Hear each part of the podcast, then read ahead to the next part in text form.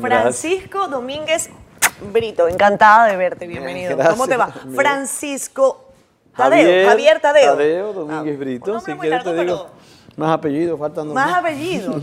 ¿Cómo te va? Todo muy bien, ¿Cómo todo te muy bien. sientes? ¿Tú todo bien? Pues yo contenta, vamos a ponernos Yo más cerca. también, yo creo que sí. A mí el tema de... Aunque ya nos de- desenfocamos tal vez de la cámara, ¿no? Ah, no, yo creo que no, los muchachos son unas estrellas, tú no sabes.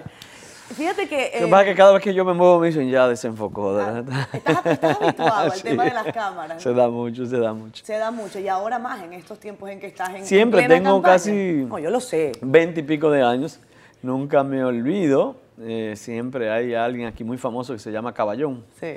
Caballón es camarógrafo. Sí, sí, sí, lo conozco. Y cuando empecé en la fiscalía, yo tenía en las entrevistas como un tic que yo movía la silla Ajá. para allá y para acá, como, como es una silla de, con rueditas. Y fue mi primer asesor, fue mi primer asesor. Y yo le dije, parece ahí que usted se está moviendo demasiado. Eso fue cuando estabas En la Fiscalía del Distrito Ah, la Nacional, eh, que indudablemente eh, trabajar la prensa, eh, trabajar la comunicación, yo los respeto mucho a ustedes y a todos los que trabajan la comunicación, no es tan fácil. No. A veces la gente critica desde fuera y dice, bueno, debió decir tal cosa, debió Sí, tal sí. cosa, pero hay que estar en el momento Y hacer política tampoco es fácil. Tampoco es fácil. Tampoco es fácil porque hay dos tendencias en la, en la política. Una, que es trabajar con clientelismo, Mm. eh, populismo, las mentiras, eh, o buscar dinero mal habido o bien habido para repartir y en base a eso tú hacer un liderazgo. Sí. Hay otra política que es fruto de un mensaje, fruto de un ejemplo, fruto de una trayectoria. Eso implica una coherencia de vida, eso implica que aún algunos errores que cometas eh, no vulneren o no eh, afecten sustancialmente todo lo que ha sido esa coherencia de vida.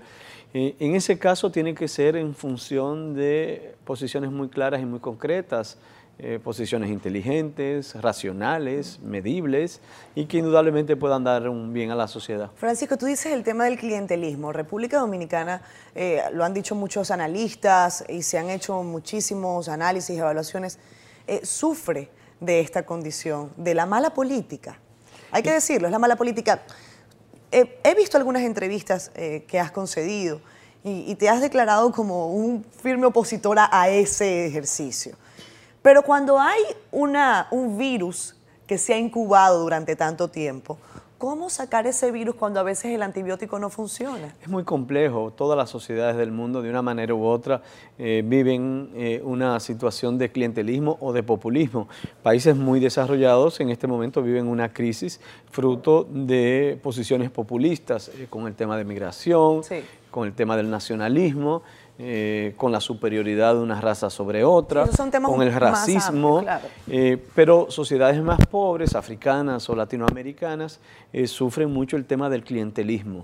Es un poco, yo te doy algo para contar con tu voto, o yo te mantengo con niveles bajos de educación, con la autoestima muy disminuida, para que cuando yo llegue con algo que yo te dé, ya yo te controlo tu mente, tu pensamiento, eh, tu voluntad, tu Yo vi acá- coraje, y entonces tú votas por mí. Francisco, y eso yo, vi- es lo que yo vi acá un que alcalde que quería re- reelegirse y el pleno día de, el día de las elecciones, yo sé que tú también lo viste, salió eh, dando billetes afuera de un centro electoral. ¿Y, ¿Cómo- y- y cómo eso- ves ¿Y eso? cuál es el problema de eso? El problema es que cuando se hace política eh, tratando de educar a una ciudadanía que no piense, que no razone, que no luche, eh, simplemente esa ciudadanía se ve eh, disminuida, Claro. no tiene la voluntad, no tiene el coraje. Por eso yo creo en educar, yo creo en formar, yo creo en preparar, yo creo que tenemos que eh, pensar, sobre todo en nuestros jóvenes, Vamos a hablarlo en palabras llanas. Cuando estás en la calle, estás decidido a, a obtener la nominación presidencial del Partido de la Liberación Dominicana. Cuando estás en la calle, la gente te dice, ¿cuánto hay para eso? ¿No te lo han dicho? Siempre hay personas cuando estoy en las calles, y no ahora, hace cinco años, Sí. hace diez, hace veinte. eh, incluso yo me río porque yo recuerdo en una caravana del PLD que había una señora eh, con una botella de cerveza muy grandota. Sí. Yo creo que yo era candidato a senador cuando eso. Y ella eh, era muy alta también, pero también podía tener 300 libras, muy fuerte, muy, eh, muy linda también porque estaba bien muchuita y todo. Y ella decía, nos estamos muriendo de hambre, denos, denos algo, tírenos algo. Y, yo me quedaba viéndola y decía, pero bueno, dime otra cosa, pero no que tú te estás muriendo de hambre. Y eso se da mucho, es como esa cultura de que a veces tú vas en un barrio y, te, y ves a cuatro jóvenes y esos jóvenes te dicen, eh, lo mío, lo mío, lo mío. A mí me da mucha pena, honestamente. A veces cuando yo veo un niño que también asume esa actitud, eh, no lo hago a veces con los jóvenes porque a veces pienso que puede haber una reacción y, no, no, no, no, me expongo a veces en una esquina a decirles que no pidan. Pero sobre todo con los niños les digo, miren, eh, la dignidad es muy importante, no, no pidas, no pidas, tú no tienes necesidad. A veces niños que, que tú le ves que no tienen necesidad, simplemente porque ven al jovencito, dámelo de la cerveza, porque a veces piden solo por pedir eh, es muy diferente la solidaridad con el más pobre yo creo que ahí es que tenemos que trabajar. La solidaridad con esa mujer que no tiene una casa, que vive en una cañada, que vive al, al lado de los amos de la Isabela, que tiene peligro cuando hay inundaciones, cuando se moja todo eh, yo creo que esa es la solidaridad que tenemos que trabajar los políticos. Yo he visto tantos casos de gente con cáncer que no tiene el dinero y tienen que ver morir a su familia. Las diálisis, por ejemplo, con los casos de diabetes, eh, lo costoso, lo duro que es para una familia. Ah, hay cosas que son las que tenemos que trabajar y, es el derecho que tiene la sociedad de recibir del Estado una, un apoyo el clientelismo es todo lo contrario. El clientelismo es la mentira, es el engaño, es el político que va un día antes, se roba mil millones y te da 50 millones repartido en todos, se queda con todo lo demás y entonces puede obtener su bien. Yo creo que eso es un engaño, eso es una falsa, eh, eso es lo que hace que haya gente pobre. Si realmente nosotros trabajásemos por la educación, por la formación, por la conciencia, por la democracia. ¿Y cómo están las cosas en el Partido de la Liberación Dominicana? Siempre calientes. Siempre calientes. Yo siento que en algún momento no han estado tan calientes, ahora como que más, ¿no? Sí, sí, sí, pero interesante, es parte de la democracia, siempre con mucho y pleno respeto, yo creo que eso es lo más importante, que debatamos Ahora mismo tenemos la discusión sobre las primarias. Eh, personalmente creo que la gran discusión es que hay un sector que no quiere primarias, hay otros que sí que quieren primarias. El tema no es de primarias abiertas o cerradas. Pero hay gente que dice que ese no es el debate principal, Francisco, perdóname. El segundo debate de la ley es el financiamiento. Quizás es el primero. Es mi, es mi percepción, es mi percepción, hay algo muy, muy particular. Porque quizás desde el punto de vista político, sí, dentro de la política este ha sido el gran debate si son primarias abiertas, si son primarias cerradas. Pero esas son posiciones que benefician a uno o a otro sector, hay que decirlo. Ahora, el tema del financiamiento nos afecta a todos, porque a fin de cuentas, ¿de dónde salen eh, los eh, recursos? Es que ahí es que está el error. Creemos que el debate es sobre primarias abiertas o cerradas. Ah. Y el, debate no es sobre primarias abiertas o cerradas. El debate es si las primarias deben ser obligatorias o no deben ser obligatorias. Son dos cuestiones muy diferentes las que estamos hablando. Eh, si hay primarias obligatorias, tiene que haber democracia. Si hay democracia, tiene que existir la participación y la transparencia en todo el sentido de la palabra. Si hay democracia y transparencia, tiene que haber rendición de cuentas. Rendición de cuentas desde el punto de vista político, pero también desde el punto de vista económico. Y entonces ahí entra el tema de la ley de financiamiento de los partidos políticos o del financiamiento y, y de la transparencia en que cada dirección política tiene que informar a los cuadros eh, competentes cómo han recibido los recursos, cómo se han distribuido. Cuando no hay democracia, cuando hay un centralismo total, eso no se da en los partidos. Estoy hablando de la generalidad de los partidos en la República Dominicana. Entonces aquí el gran reto es primero que la ley contemple el tema del financiamiento, pero eso no es suficiente. Si no hay institucionalidad en los partidos políticos, de nada vale financiamiento, ni ley, ni absolutamente nada. La institucionalidad es fundamental en todo. Fíjate que hay algo interesante, porque hasta ahora eh, no habíamos tenido en el programa a ningún representante del Partido de la Liberación Dominicana. Habíamos tenido algunos representantes de partidos de oposición, personas del arte y la cultura, Freddy Ginebra, que, vino acá y dijo, yo eh, estoy apoyando a Francisco Domínguez Brito, pero... Y me sentí muy bien con lo de Freddy. Fíjate de nuevo, por a donde yo iba, qué bonito es cuando el otro siente que haces las cosas bien. Pero qué compromiso también cuando una gente honesta entiende que tú haces las cosas bien. Eso implica que te dé vergüenza si tú un día vas a hacer las cosas mal. Mm. Que te dé vergüenza si tú tienes una tentación. Es un compromiso, te puse un compromiso. es un compromiso con él y con mucha, gente, que cree que yo puedo hacer las cosas bien. ¿Yo puedo tutearte? Claro. Sí, ¿verdad? Eh, hay gente que dice, seguro que ha tenido una falta de respeto, vive tuteando a todo el mundo, pero a mí me gusta tutear a la gente. Eh, Normalmente yo digo tú también, yo nunca digo usted. Yo ¿No? ¿Eres poco formal? Sí, muy poco formal. Yo nunca digo, es muy difícil que yo diga usted, no sé por qué. Eh. Es así. Francisco, te decía, Gobernar no es gobernar no es fácil.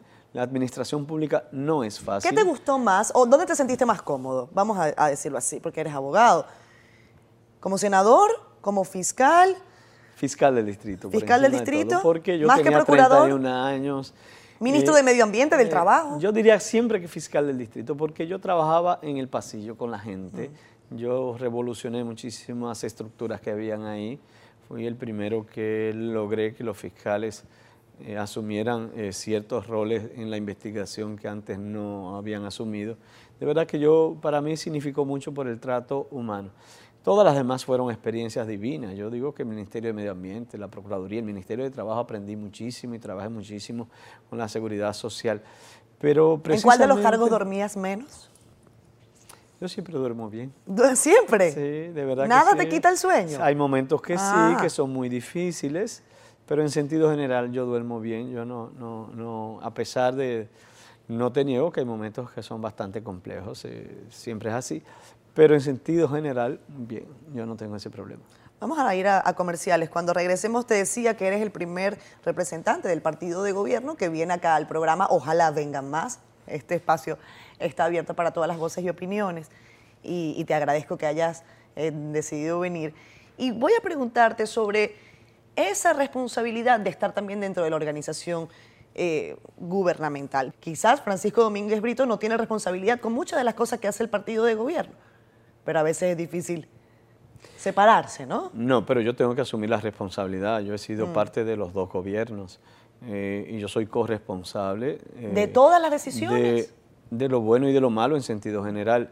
Yo no, yo no he cogido un centavo y yo no soy responsable de si alguien cogió lo ajeno. Incluso en mi misma dependencia hubo fiscales que cometieron eh, faltas éticas muy serias. En términos personales, yo no soy responsable, pero en términos institucionales, yo soy responsable, yo soy corresponsable y mi responsabilidad en este momento es que haya consecuencias con esos casos. Por eso, de, como presidente de la República, para mí es muy importante un régimen de consecuencias, que el imperio de la ley se aplique, que si alguien se equivocó, esa persona tiene que ser sancionado.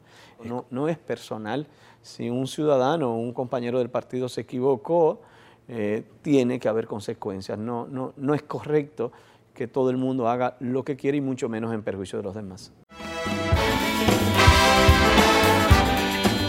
Esto es con alegría, ¿verdad? Porque nos estamos riendo. Sí, a mí me gusta mucho eh, este espacio de conversación. Porque la honestidad no es perfección. ¿Qué es para ti tampoco, honestidad? Tampoco es bravura. Y mucho menos carota. Yo creo que es alegría.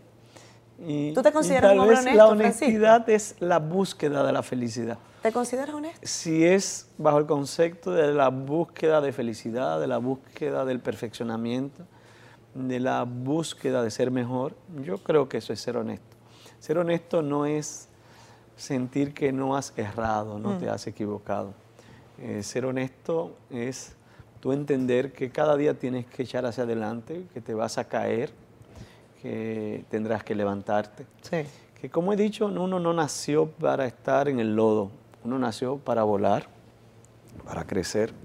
Y que muchas veces al caer uno tiene que entender que ese no es su destino. Eh, dijiste el lodo y yo no puedo dejar de pensar en otra cosa, que, que, que en un argumento del, del, presidente del Senado que dijo, me quieren ver nadar en el lodo. El presidente también lo dijo. Yo sé que hay mucha gente que quisieran verme nadar en el lodo, pero que esperen las investigaciones que van a salir. Estas investigaciones van a concluir tanto en Brasil como en la República Dominicana y van a decir la verdad. Una historia del lodo de, que yo hago mucho con los jóvenes de una paloma que fue muy curiosa. Pero porque había un sapo en el lodo. Pero Francisco, yo te entiendo. Eh, ahora yo te voy a preguntar, porque probablemente hasta en el interior del partido, hasta con ese tipo de frases se bromee. Aunque haya algunas personas que digan, no, no es para reír, ¿no? El presidente creo que fue que dijo, me quieren ver nadando en el lodo, ¿cierto? Bueno, yo sé que hubo, hubo, hubo, es una frase que se utiliza mucho y por eso te decía lo de la paloma. Pero dentro del partido se, probablemente No, yo creo que ya eso no, eso fue fruto de una coyuntura. Lo que sí no debe ser fruto de una coyuntura son las políticas de transparencia. Lo que no debe ser fruto de una coyuntura es como nosotros, por ejemplo, mejoramos los mecanismos de control, como la Cámara de Cuentas puede ser ahora mucho más sólida en todas las auditorías externas que tienen que hacer, como nosotros mejoramos la Contraloría General de la República para que sea verdaderamente un auditor interno y todos estos procesos que se están llevando ahora y que se están perfeccionando logren a plenitud el objetivo deseado. Lo que tenemos nosotros que luchar es que a pesar de todo esto no haya impunidad. El gran problema en la lucha contra la corrupción es la falta de consecuencias. Y una de las metas debe ser precisamente esa, que nosotros trabajemos eh, con las consecuencias independientemente del lodo, de no el lodo, eh, independientemente de lo político o de lo humano. Yo tal vez me voy más por el lado humano en el sentido de que nosotros no nacimos para estar en el lodo. Yo sí sé que nosotros caemos de vez en cuando en el lodo, pero que uno tiene que echar hacia adelante y, superar las adversidades que no entendamos. El, cuando te escucho, eh, quizás podría pensar eh, que estás tratando de adelantar las cosas que consideras no se han terminado de lograr en X cantidad de años de gobierno. El próximo paso adelante. pero el PLD tiene 16 años gobernando, Francisco. Bueno, pero el PLD ha logrado un crecimiento económico como ningún país de América Latina. Pero en la transparencia quizás eh, se han quemado, como los muchachos en la escuela. Tal vez, pero si tú te fijas, aquí nunca existió una ley de contrataciones públicas y fue en los gobiernos del PLD. Aquí nunca se logró una división clara entre el auditor externo e interno, como Contraloría y Cámara de Cuentas, y fue en los gobiernos del PLD. Aquí nunca existió una ley de presupuesto. Anteriormente los presidentes disponían, por ejemplo, de un 15% de los excedentes presupuestarios para manejarlo a su antojo. Eso no lo hizo ningún otro gobierno que no sea el Partido de la Liberación Dominicana. Pero aún así la gente siente que no es suficiente. Por una razón. ¿Por qué? Porque hay impunidad sencillamente porque hay gente que ha cogido lo ajeno, eh, se lo ha enrostrado en la cara a los demás y eso molesta y eso hierve y eso no es correcto. Hay gente en una el sistema, el sistema, ojo, del PLD y de otros partidos, el sistema en la República Dominicana no ha sido capaz de sancionar y por ahí nosotros tenemos que ir. Yo puedo dar fe de casos de personas del PRM, de personas del PLD, ambos que han cometido delitos graves de corrupción, ambos que se presentaron expedientes completos con todas las pruebas y en ambos... Es el caso de Félix Bautista el que usted está hablando. Es el caso de él, pero te puedo hablar de otros casos como el Plan Renove, anteriormente en los gobiernos eh, que no eran del PLD, o te puedo hablar de ventas de indultos eh, que fueron muy famosos y que ya hay mucha gente que no recuerda. ¿El caso de Aguilda, eh, por ejemplo? Muchos casos que no ha habido ninguna decisión y, para mí el compromiso es que haya sanción, que haya sanción en todos estos casos. Decía el caso de Félix Bautista, fue eh, algo que se ventiló, por supuesto, muchísimo, la gente estaba muy atenta.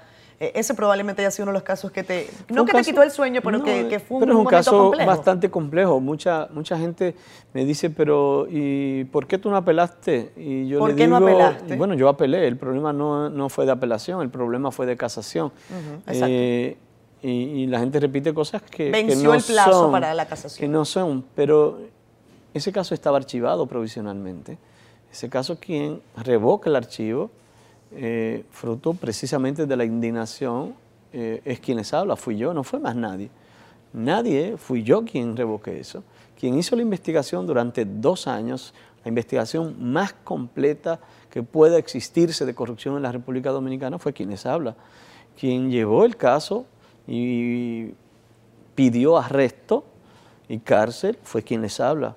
Quien fue donde el juez para pedir apertura al juicio fue quien les habla. Quien se llevó una y se enfrentaron eh, además en una audiencia. Yo quisiera que tú te quedaras aquí. Perdón. Quédate, no te vayas, Domínguez Berto, quédate aquí. subió a la audiencia quien notó la parcialidad de quienes tenían que administrar justicia y la denuncié públicamente, fue quien les habla. Pero esos jueces siguen ahí, Francisco. Quien apeló luego esa decisión, quien apeló el caso del señor Bautista fue quien les habla. Eh, al final ya solo quedaba una sentencia que iba a dar un precedente y que iba a afectar todo el sistema y quien lo denunció fue quien les habla. Yo no tengo eh, ningún temor. Eh, finalmente pedí la destitución también.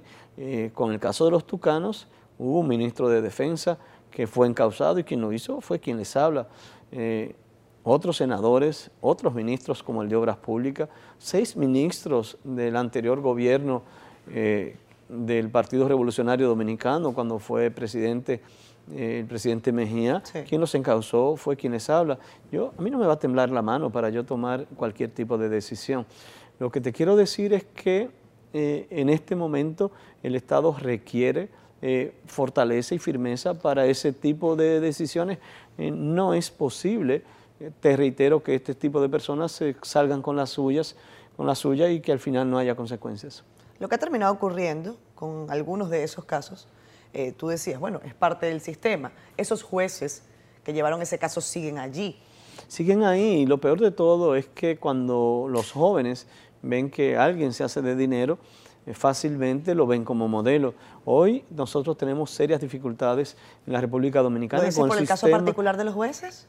¿Se hicieron de dinero con el caso de Félix Bautista? No, no, yo no digo los jueces. Cuando ah. la corrupción eh, tiene, digamos, que alguien se beneficia de ella, tú, tú das un mal ejemplo, sobre todo a los jóvenes. Y digo un mal ejemplo a los jóvenes en un momento donde es verdad, y yo creo que hay una revolución educativa que tenemos que valorar, eh, donde hemos completado más de 20 mil eh, aulas y donde vamos a tener casi dos millones de niños, niñas, y adolescentes en la jornada extendida, pero la calidad educativa tiene que ser el próximo paso adelante en la República Dominicana. Vayan a nuestros barrios y a nuestras comunidades, observen eh, eh, la mirada de nuestros jóvenes eh, y, y eso va muy ligado a la falta de esperanza. Cuando se hicieron las pruebas del sistema educativo de la República Dominicana, sobre todo la prueba TERCE, que es la que mide los países de América Latina, quedamos en último lugar yo tengo un compromiso con mejorar la calidad de la educación. Lo que yo estoy planteando es hacer, lo que yo quiero plantear de aquí. Francisco quiere plantear muchas cosas porque es un programa de gobierno. Lo que no es que es un programa de gobierno, simplemente te estoy diciendo, si queremos ser honestos con la población, nosotros tenemos que decir las verdades. Aquí tenemos serias dificultades en la formación de nuestros jóvenes, serias. No seamos orgullosos como nación no nos creamos que estamos bien en el proceso formativo. Muchos jóvenes de un octavo curso tienen una formación de un tercero de primaria. Muchos bachilleres nuestros tienen una formación de un octavo curso si lo comparamos con Uruguay, con Argentina o con Chile. Yo quiero transformar eso, pero primero hay que aceptarlo. Ser honesto es aceptar que hay problemas de criminalidad y de delincuencia, que muchos de esos jóvenes, ¿sabes por qué lo hacen? Cuando yo hice todos los estudios con ellos hay dos factores. Uno es la tasa de impunidad y volvemos a todo lo que yo te dije anteriormente y no voy a replicar. La impunidad es el principal factor de la criminalidad en la República Dominicana. El segundo, ellos llamaban vanidad es que comprar unos tenis cuestan 13, 15 mil pesos si son unos tenis muy buenos. Y muchos de estos muchachos jóvenes podían atracar una banca de apuesta, matar uno o dos, con 400 mil pesos que se robaron ellos dos o tres. A los cinco días no le quedaba nada. Todo se fue, no en un cigarrillito de marihuana que cuesta 60 pesos, se fueron, ¿sabes en qué? Se fue en alquiler de vehículos, en prostitución, en, bebidas que cuestan 50, 60 mil pesos, con una fogata eh, encendida eh, que parece una, eh, un fuego artificial, y entonces ahí se va todo el dinero, pero sus casas no tienen ni siquiera piso de cemento, su abuelita se está cayendo, y eso es parte de lo que tenemos que trabajar, y es lo que yo voy a trabajar como presidente de la República. Para mí eso es ser honesto, reconocer el problema que hay y buscar una solución a ello. Francisco, ¿estás tranquilo? Estás relajado, ¿verdad? Este, este, espacio da para relajarse. Sí, yo diría que sí, todo muy bien. Contigo uno se siente como bien. Gracias, qué bueno. Tú eres alegre, sí, mucho. preparada, y de verdad que uno se siente muy bien. Qué bueno. ¿Cómo está tu familia? Y me alegro de tu éxito también. Gracias. De verdad que sí. Me alegro mucho de tu éxito. Gracias. Y te deseo todas las bendiciones y las cosas buenas que Yo siento que, que, es trabajo, trabajar y trabajar y trabajar. El trabajo que hable por uno y los resultados se verán mañana. eh, tarde o temprano, eso, eso es así. Lo que pasa es que, bueno, que la gente ya me está poniendo más edad de la que tengo, pero ¿qué vamos a hacer? 28, ¿no? Oye, gracias. Gracias por lo que me toca. Qué maravilla. No, no, no, 32. Aquí hay que ser honesto. ¿Tú tienes 52? No, no, 35. Ah, no, pero tú en eso está bien. Uno no puede quitarse los años porque entonces le dice, pues tú te ves muy Tú, te- deteriorado. tú estás- tú estás acabado. Exacto. ¿Cómo está tu familia? Hay gente que se le pone de más entonces a propósito dice, pues tú sí te ves Tú bien. te ves bien. sí". La- Las cremas te han sentado Sí, entonces yo, perfectamente. sí. No, ¿Tu familia, 52. ¿Tu familia cómo está? Mi familia bien, tres jóvenes ya, dos varones, una hembra, en la universidad, dos estudiando Derecho, otro Ingeniería Comercial, que entra ahora. Ah.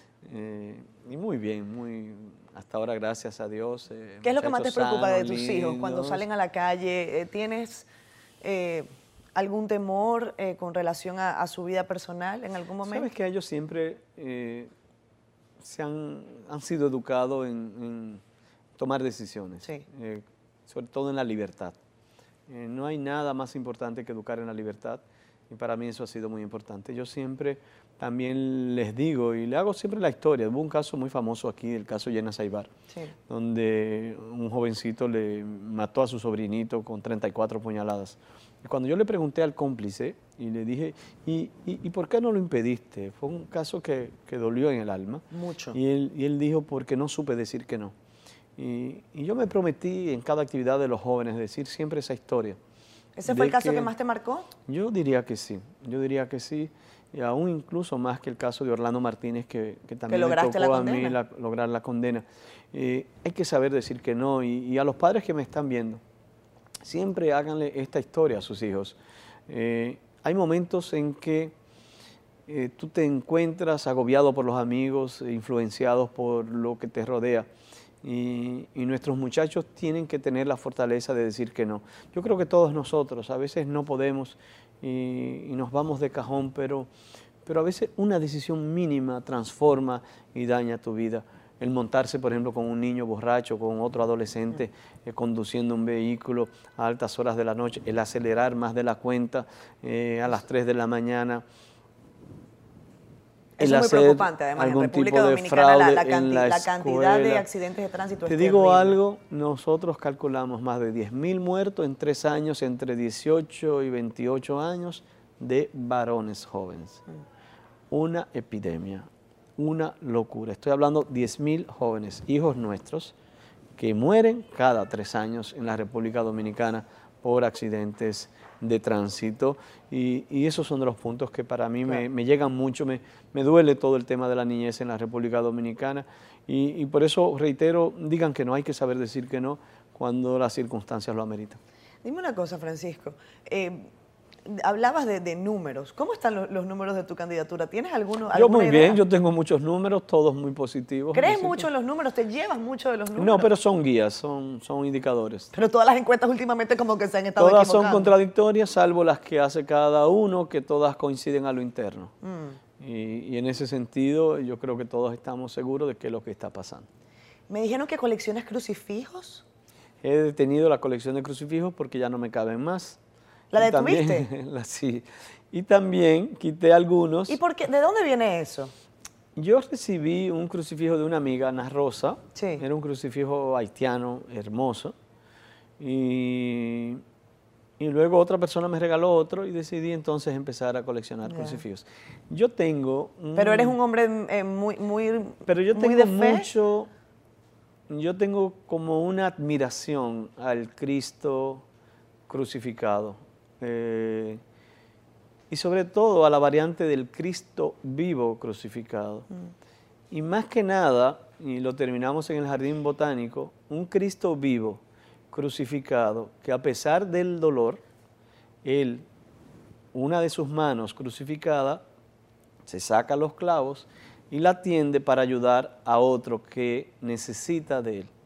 Entonces un poco la enseñanza es que como tú, a pesar de estar crucificado o lleno de dolor, o lleno de problemas, o lleno de necesidades, sacas de tu energía para ayudar a otro que también tiene necesidad. En el fondo esa es la, esa es la vida. Nosotros no damos ni servimos a los demás lo que nos sobre, lo que no nos cuesta. eh, en el fondo, eh, lo lindo de la vida es cuando tú sirves al otro a sabiendas que también para ti eh, no es tan fácil. Y la enseñanza que nos da la vida, yo creo que debe ser así. Siempre hay que ayudar, siempre hay que servir, no importa el momento de adversidad en que tú te encuentres. Francisco, yo voy a permitirme, quizás es un atrevimiento. Cuando eh, veía lo que ejecutaste en la Procuraduría General de la República, yo llegué a República Dominicana en 2011, vi cuando empezaste ahí en la Procuraduría y yo decía, Francisco Domínguez Brito está buscando una candidatura presidencial. Así dijeron la otra vez cuando yo estaba en la Procuraduría. Y cuando fui fiscal del distrito... Pero siempre lo, eh, siempre lo has buscado. Cuando yo fui fiscal del distrito, eh, yo llevé el caso Orlando Martínez y ahí habían unos generales y yo mismo pedí prisión y eso en aquel momento era un escándalo, ya no se sabe nada de eso. Pero, pero había mucho poder en ese tiempo. Y todos los periódicos fueron llenados de espacios pagados diciendo que yo todo lo que hice en la fiscalía era porque yo estaba aspirando. Mm. Cuando fui procurador, que todo lo que hacía era porque estaba aspirando. En ese momento no, yo cumplo con mi trabajo. Yo mira, mira por qué te lo digo. Voy, a, voy a explicarme, mira. Eh, en el Ministerio de Trabajo, y perdóname que te interrumpa, a mí me llaman porque había una crisis eh, en el sistema mm, de, armónico, si se quiere, entre el, la patronal y, el sindical.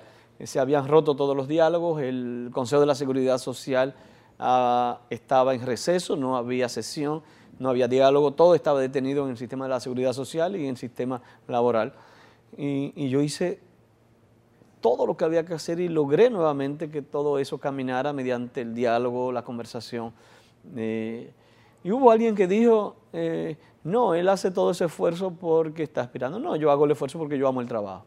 Yo todo lo que hago es porque a mí me apasiona. Sí, pero la idea de ser presidente de la República no te sale de un, día, de un día a otro. No, tampoco, pero si yo protegí las tortugas tinglares, si yo protegí el gavilán de la Hispaniola, que es único, si yo admiré a las fundaciones eh, que están en eso y trabajé con ellas, y para mí Bahía de las Águilas, desde que fui fiscal, lo trabajé hasta que como procurador y ministro de Medio Ambiente, yo lo hago porque me apasiona. Eso no tiene que ver con ser presidente o no. Hay una segunda parte de mi impresión en ese momento. A mí me apasiona el trabajo, eso sí te lo puedo decir. Eso, eso yo lo sé. Eh, lo sé porque además eh, tengo algunas eh, referencias. Me, gusta trabajar y me llena, eso sí. Hay gente que no, pero hay gente que sí. Esa percepción que yo tenía, además de que Francisco Domínguez Brito, cuando estaba en la Procuraduría, yo decía, a mi juicio, él tiene una aspiración presidencial o tiene una intención de ser candidato cuando te llevaron al Ministerio de Medio Ambiente, yo dije, apagaron a Francisco. Fue lo que pensé. Pero hubo una serie de temas en el Ministerio de Medio Ambiente que tengo que decir, bueno, los asumiste y ahí hubo mucho trabajo. Y quizás le salió el tiro por la culata o no. Es que esa no fue la intención. ¿Estás seguro? No, esa no fue la intención. Ya yo tenía que salir y para mí fue un reconocimiento que me llevaran al medio ambiente. Y te voy a decir honesto. Yo soy honesto. Yo, antes de ser ministro de Medio Ambiente, yo trabajé mucho con el Jardín Botánico de Santiago, que no estaba terminado, y el presidente Medina, bueno, nos dio todo el apoyo final. Yo trabajé mucho con el rescate del Saltadero, son todos los ríos de Jacagua. Yo trabajé mucho con la reserva del Pico Diego de Ocampo. Eh, yo vivía mucho el tema del medio ambiente. Y cuando fuiste eh, senador también colocaste muchas leyes. Bueno, también trabajé en ese tema. Es decir, que para mí fue eh, un premio. Yo, yo disfruté, por ejemplo, el saneamiento del río Sama yo sufrí todo y estoy sufriendo todo este tema de los plásticos en el malecón y en el río Sama. Eh, ¿Qué pasó, Francisco? ¿Qué es lo que pasa allí? Cuando paso por la Jacobo, te voy a decir ahora mismo, cuando paso por la Jacobo Magluta y veo la planta Osama y sé que eh, en diciembre de este año más de 400 mil personas ya no van a lanzar sus aguas residuales directamente a los Osama y la Isabela, yo siento satisfacción, yo me, siento parte del trabajo que está haciendo la CAS y el gobierno con eso. Y cuando veo esto de los plásticos, eh, de nuevo me duele. Y voy al tema educativo. No es solo un problema de las autoridades del municipio, eh, eh, no es un problema solo de David Collado, ¿no? No, me parece justo que le digan a él que él es el responsable o los demás alcaldes. Le han caído encima, ¿verdad? A David Collado. No, no me parece justo. Mm. Yo, yo creo que es un problema de todos nosotros. Yo trabajé mucho en esas comunidades, en muchos de esos barrios, con las juntas de vecinos, y algunos de ellos me decían, es que tenemos muchas dificultades porque cuando va a llover, algunos de nuestros vecinos en las cañadas tiran las fundas de basura para que el agua se la lleve ¿Y qué sucedía? Que como ya las cañadas se ha hecho una gran reparación, ya no están a cielo abierto, entonces se tapaban. ¿Qué sucedía cuando se tapaban? Que volvían todas esas aguas residuales a las mismas comunidades. Ahí hay un trabajo que han hecho eh, sectores también para recolección de residuos, eso hay que seguirlo trabajando con ellos. Pero donde voy, esto es un problema de todos nosotros. Alguien me decía, eh, el malo no es el plástico, y es verdad, el malo no es el plástico, eh, somos nosotros los humanos que estamos desbaratando el planeta estamos destruyendo nuestra casa común. El mundo hoy está lleno de plástico, el calentamiento global nos está afectando, el cambio climático es una realidad. Pero estamos lejos de la solución. Hay algunos ambientalistas que me han dicho a mí, con la aprobación de la ley, si todo empieza a caminar, en 10 años es que vamos a ver resultados. Yo, wow. El tema del plástico eh, es uno de los problemas. El problema más serio y que tenemos que trabajar aquí medioambientalmente es el tema de nuestros bosques y el cuidado de nuestras áreas protegidas. Aquí puede venir una sequía de 4 o 5 años. Aquí Haití puede venir con una crisis seria que puede comprometer hasta la estabilidad política y social de la isla. Aquí el tema de los bosques ante un posible cambio climático y generación de nuevas sequías puede eh, traer serios niveles de pobreza en la República Dominicana. Hay varias cosas que no quiero que se me queden. Eh, Francisco, cuando estuviste en medio ambiente, eh, quedó en proceso o quedaron en proceso eh, varios temas. Quedaron en proceso que se terminara de resolver el asunto en Valle Nuevo, ahí se hizo un trabajo, pero todavía eso quedó Igual los haitises está controlado. Está el asunto de los haitises. El está el tema de, de los AMA y entonces está esto. Cuando estuviste en la Procuraduría, hablabas incluso de la... no vaya a Procuraduría, yo te voy a decir que como presidente de la República, yo voy a terminar el saneamiento de todas las áreas protegidas porque creo en eso. Pero eso no lo deben hacer los alcaldes, los ministros, No, no, no, las áreas protegidas tiene que haber un compromiso presupuestario todavía más fuerte, yo lo voy a hacer, un compromiso con el saneamiento del yaque del norte, con el río Sama y la Isabela y yo lo voy a hacer. Una culminación del sistema de aguas residuales para el Gran Santo Domingo y yo lo voy a hacer. Las áreas protegidas serán vitales, los haitises, Sierra de Bauruco y Valle Nuevo para mí son fundamentales en, este momento y esa será esa es la política en medio ambiente. Y el tema de... Y el tema de inseguridad. Y el mar, por ejemplo, no dejes el mar, los corales, la prohibición de la pesca de tiburón, ah. que con el pez loro tengamos más cuidado, que nuestros arrecifes de corales no sigan eh, dañándose como están ahora. Yo creo que son todas prioridades en las cuales yo con mucha pasión le voy a poner. Hubo otra cosa que se quedó a mitad de camino. Policía técnica judicial aún no tenemos. La seguridad ciudadana será mi prioridad y voy a ser una policía élite. Eh, la empecé siendo procurador, indudablemente con mucha influencia del FBI, que para mí es una de las instituciones que tenemos que copiar para seguir en este modelo. Eh, será un cuerpo de 3.000 hombres, solo profesionales, estrictamente profesionales, con el polígrafo eh, que tendrá que ser puesto cada seis meses, con un sistema de evaluación de desempeño constante y con una seguridad social. Yo me reí ¿Eso mucho. es lo que van a ganar 70 mil pesos? Yo me reí mucho porque alguien se burlaba de mí porque, bueno, en la nota de la entrevista de aquí no, no alguien lo malinterpretó. Eh, sí, sí, no, tienen que ganar más de 70 mil pesos. Un profesional. Lo que tengan que ganar. Eh, lo que tengan que ganar. Un profesional con una maestría en técnica de investigación no puede ganar eh, menos de 70 mil pesos. Ese es un grupo élite, élite con el cual yo voy a trabajar y te reitero, con ese grupo yo voy a reducir la tasa de impunidad en la delincuencia y en la criminalidad, que es lo que más daño está haciendo en este momento en la República Dominicana. Ya yo veo por qué Francisco Domínguez Brito, y lo vamos a ver un poco más adelante, aspira no a cuatro años, sino a ocho. Porque quizás algunos de esos planteamientos se te han quedado sin que los puedas terminar de ejecutar. Y el reto va a ser que los puedas terminar de ejecutar, porque... No, y algunos tú duras tres años haciéndolo y los resultados se ven en cinco. Mm. Eh, pero también porque la Constitución así lo señala y porque yo creo mucho en ese sistema norteamericano donde creo que ocho años son suficientes para tú hacer lo que tienes que hacer. ¿Tú has dicho que no te hace falta estar en el Comité Político del Partido de la Liberación Dominicana?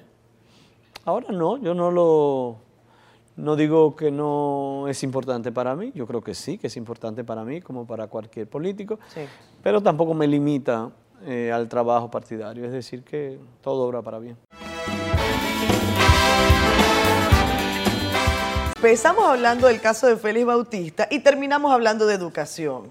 Quizás tenga mucho que ver. Quizás hay casos como el de Félix Bautista, como el de los tucanos, como el de los invernaderos, el como el de la venta de indultos, Sí. por el tema educativo. Y tal vez es eso lo que, lo que más deberíamos trabajar. Sí. La educación no es solamente dos más dos. O sea, que los políticos son mal educados, No, no es solo dos más dos. Hay políticos con doctorados que pero no necesariamente tener doctorados es... mal educados en otro Sí, sentido de la mal educados palabra. en otro sentido. En coger lo ajeno, Sí. en falta de responsabilidad, en Claro. tomar decisiones, en no hacer lo que hay que hacer, porque a veces la tendencia que tenemos es de para qué buscarnos problemas Claro. y eso nos da y sucede con los políticos, pero también con la ciudadanía. A veces yo soy miembro de una junta de vecinos y yo veo que están tirando toda la basura en el área verde Claro, y lo- y entonces yo lo dejo. Y después aparece el malecón como aparece. Y yo lo dejo Ah. porque para qué buscarme problemas. Pero a veces también se da que el presidente de la Junta de Vecinos es un campeón, como normalmente es, y entonces el primo o los hijos le dicen, papi, pero, o mamá, pa, no te metas con eso, Sí. no te busques problemas. Entonces se da esa cultura de que quienes quieren tomar decisiones siempre hay alguien que le dice, no te metas con eso, Claro. no te busques problemas. Pero voy a preguntarte algo. Eh, hay algunos periodistas, Francisco, hay algunos periodistas y algunos analistas que consideran, y yo entiendo por qué lo dicen, no estoy diciendo que esté totalmente de acuerdo en ese caso, porque particularmente casos como el de los Tucanos, como el de Félix Bautista, como el de Aguilda Reyes Beltré, eh, tenían un expediente y se hicieron incluso eh, programas de investigación muy serios, como el caso de Nuria Piera, que daban cuenta que habían muchas irregularidades, muchas irregularidades, muchas irregularidades y alguien tenía que explicar qué era lo que estaba ocurriendo allí. Ahora, hay quienes señalan que esos casos fueron políticos, que el caso de Félix Bautista se hizo con la intención de anular a Leonel Fernández en un momento. ¿Qué crees sobre eso? Nada de eso es así. Vuelvo Nada te es cierto. digo, eh, por lo menos lo que yo trabajé se hizo simplemente con el sentido de la responsabilidad. Eh, hubo personas eh, tanto del gobierno del presidente Fernández, del cual yo fui parte, como personas del gobierno del presidente Medina, como el director de INAPA, como que yo también fui parte. O sea que una cosa no tiene que ver con la otra. Pero si traemos un caso hay que traer otro. Guillermo, ¿te acuerdas de, de las palabras de, de Guillermo Moreno cuando dijo, el procurador, tú estabas empezando, el procurador es un irresponsable porque no llevó a, a Leonel Fernández a, a- son- un proceso Siempre judicial? habrá en todo este quehacer personas que opinen por razones políticas también o por razones porque así lo creen. Yo, yo respeto. Lo que te, sí te puedo decir, lo que hice eh, fue muy consciente de lo que estaba haciendo y fue lo que yo entendí correcto Mm. en ese momento. Decidiste entonces que vas a ser candidato presidencial. Tienes a tu equipo armado, todo el mundo trabajando muchísimo. Están en eso. Yo estoy cada día trabajando llevando un mensaje. llevando un ¿Quitaste las vallas? ¿Tenías vallas o no tenías vallas todavía? Solamente había una valla en Mao, eh, muy pequeñita, que la instaló alguien, un amigo allá, pero no, no, no, no hay vallas en, en sentido general. Estamos esperando lo que decida la Junta eh, para ello. Lo que sí yo estoy llevando el mensaje. Ese mensaje que te decía, muy ligado a la educación, pero sobre todo muy ligado al empleo. Ese mensaje de que tenemos que llevar a la población eso que tú dices, eso que tú hablas ahí. Siendo eh, honestos. siendo honestos. Y siendo honesto no es un- una santurronería. No. Siendo honesto significa que hablemos las cosas como son, eh, que respetemos la verdad de cada uno y que en ese sentido eh, podamos tratar de unificar criterios para hacer las cosas bien. Yo trabajé mucho el tema de Valle Nuevo, por ejemplo. Mucha gente en Valle Nuevo me decía, no se puede, no te metas, ahí hay muchos intereses, ahí hay mucha gente poderosa y millonarios. Pero Valle Nuevo daba agua a siete de cada diez dominicanos. Valle Nuevo es fundamental para la sobrevivencia de la isla de Santo Domingo. Sin Valle Nuevo nosotros tendríamos serios problemas. Y se tomaron las decisiones con firmeza, con coraje, con decisión. Y yo quiero ser un presidente que tenga todo su accionar en base a los criterios de decisión, de coraje y de firmeza. Eh, la presidencia tiene que tener también una racionalidad eh, y, ¿por qué no?, una experiencia, conocer la administración pública. Tú puedes tener muy buenas intenciones, pero siendo honesto, no solo con buenas intenciones se resuelven los problemas. Y, y si algo le estoy presentando al electorado es una persona con una experiencia sin escándalos, con una experiencia con transparencia, con una experiencia de Estado eh, que se ha equivocado, pero que ha tratado siempre de hacer ¿Con qué las te has cosas equivocado. Francisco? Yo creo que uno se equivoca dos o tres veces diario en el día. Pero hay, cosas algo que uno cosas dice, con esto de verdad me equivoqué. Yo creo que yo he cometido muchos errores. Yo así no recuerdo en este momento eh, cuál, pero yo creo que he cometido muchísimos errores. ¿El presidente de la República no va a la candidatura? Yo creo que no y pienso que el principal legado eh, que podemos hacer es dar continuidad. Eh, yo recuerdo eh, una de las visitas sorpresas. Pero te, como- te pregunto y te voy, a hacer, te voy a replantear la pregunta. Porque acá incluso en el periódico El Caribe, que son amigos, por supuesto, y parte del grupo de multimedios, decía, a mí me parece incluso una falta de respeto que la gente eh, considere o diga que el presidente está en eso. Es que el presidente no, no, no, no hay un movimiento en el Congreso de cambio de la Constitución. No hay un accionar. El presidente está trabajando de lunes a viernes y luego sábado también y domingo también. Están las visitas sorpresas, está haciendo un gran esfuerzo, está luchando por su país. No es una persona que está buscando dinero, no es una persona que está buscando fama ni salir todos los días en los medios de comunicación. Es una persona muy sensible con los más pobres. Yo siempre doy testimonio porque lo he visto, es su compromiso sobre todo con el más necesitado. Yo no, no veo... No ves eso. No veo Pero tal vez la gente tampoco lo- eh, llevar y- Pero- y, luego ataques sobre él que son inmisericordia, Sí. sin razón, eh, sin necesidad. Francisco, pero perdóname. Hay también que entender que hay una legítima razón para dudar. Y fue que se modificó la constitución para que el Bueno, pero el presidente se PLD siempre defendió eh, el sistema norteamericano de dos periodos. Eh, esa fue nuestra propuesta de siempre.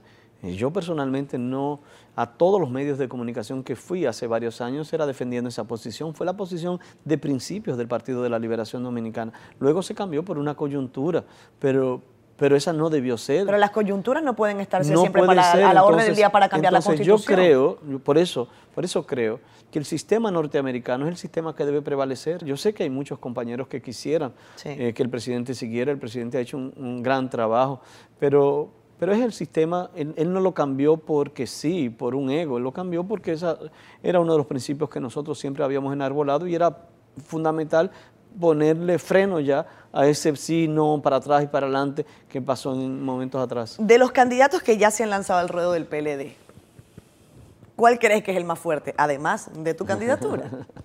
Digo del PLD porque, bueno, de la oposición hay que ver. Yo creo que, ¿Cuál que es hay, el más hay fuerte? muchos valores eh, en cada Francisco, uno de ellos. ¿Cuál es el más fuerte? Pero yo no te voy a decir el nombre, simplemente creo que, que tienen valores eh, eh, y yo los respeto y con muchos tengo una relación de amistad. Por eso no, no, no entraría en eso. ¿Con quién compartes más? que en sentido general con todos eh, y hay una relación normal. Hay una relación normal. Hay una relación normal. normal y de respeto y nos llamamos algunos por teléfono, otros no, pero nos llamamos. ¿Y con algunos juegas baloncesto? Yo no sé si ellos juegan baloncesto. ¿Tú juegas baloncesto? Yo jugaba hasta hace seis meses que se me rompió el dedo cuando me caí jugando baloncesto. ¿Qué tú quieres que yo haga? aquí, aquí. Tú, tú no puedes agarrar la mano así. A ver, pásame la bola. Pásame la bola, a ver, a ver, a ver. ¿Cómo es la cosa? Rápido, rápido. Ahí. Ok. Yo nunca he jugado baloncesto en mi vida. no, pero mira, lo haces muy bien. sí, Bueno, intento, sí, intento. sí. En algún momento intentábamos jugar baloncesto. Eh, pero de cualquier manera yo siento que la pelota está del lado suyo. eh, para que... Pero también eh, está del lado tuyo. No, pero yo soy tan... Mire, hay un tema con, con el- las pelotas. Las bolas tienen este asunto. eh, que entiendo que en el Partido de la Liberación Dominicana, y si usted está aspirando a la candidatura presidencial, hay un camino difícil, complejo, no imposible, que es más o menos lo que yo digo que hacemos acá. Hacemos algo complejo, pero no es imposible. Venimos a que la gente sea honesta. Pero mira qué bueno Dígame. tiene una pelota. La pelota tiene una armonía. Ajá. Es un círculo. Ajá. Es perfecto. Y la vida tiene que ser una armonía. Tú tienes que caminar siempre hacia lo perfecto. No lo vas a lograr, pero tienes que trabajar. Si eres político, tienes que buscar una sociedad perfecta. No lo vas a lograr, pero tienes que lograrlo. Con participación, con mejores hombres y mujeres, cambiando lo que hay que cambiar, tomando decisiones.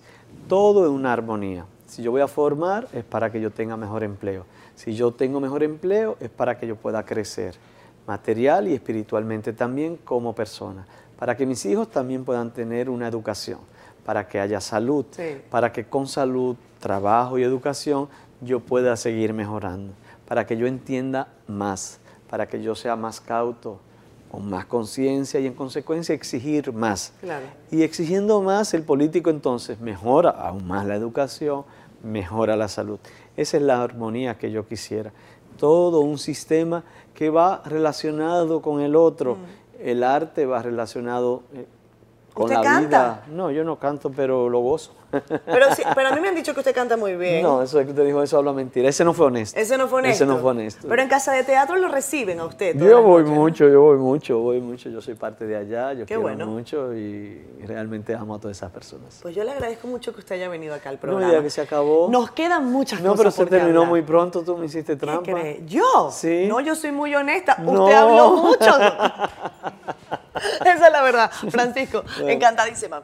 Bye, gracias. Mil gracias a ti por estar con nosotros y bueno, que tengas éxito en este proceso. Con tantas cosas. Y yo también. decir, con tantas cosas que proponer. lo vamos a hacer? Pero no me dejaron. No, no, no. Lo que tenemos que hacer es bu- buscar la manera de coordinar otro programa. Ser honesto, parte 2. ¿Tú Dice que la segunda parte no fueron buenas, pero esta sí. Sí, es que no hay buenas partes, no hay segundas sí, partes hay buenas. muchísimas buenas segundas partes, sobre la- todo tú- Ah. en el cine eh, y yo creo que también en mi gobierno. Porque yo no aspiro tú, tú solo por no cuatro años. yo aspiro a, a, dos y yo creo que el primer... ¿A No, a ocho. Ah. Yo, Jesús, no, Dios me libre.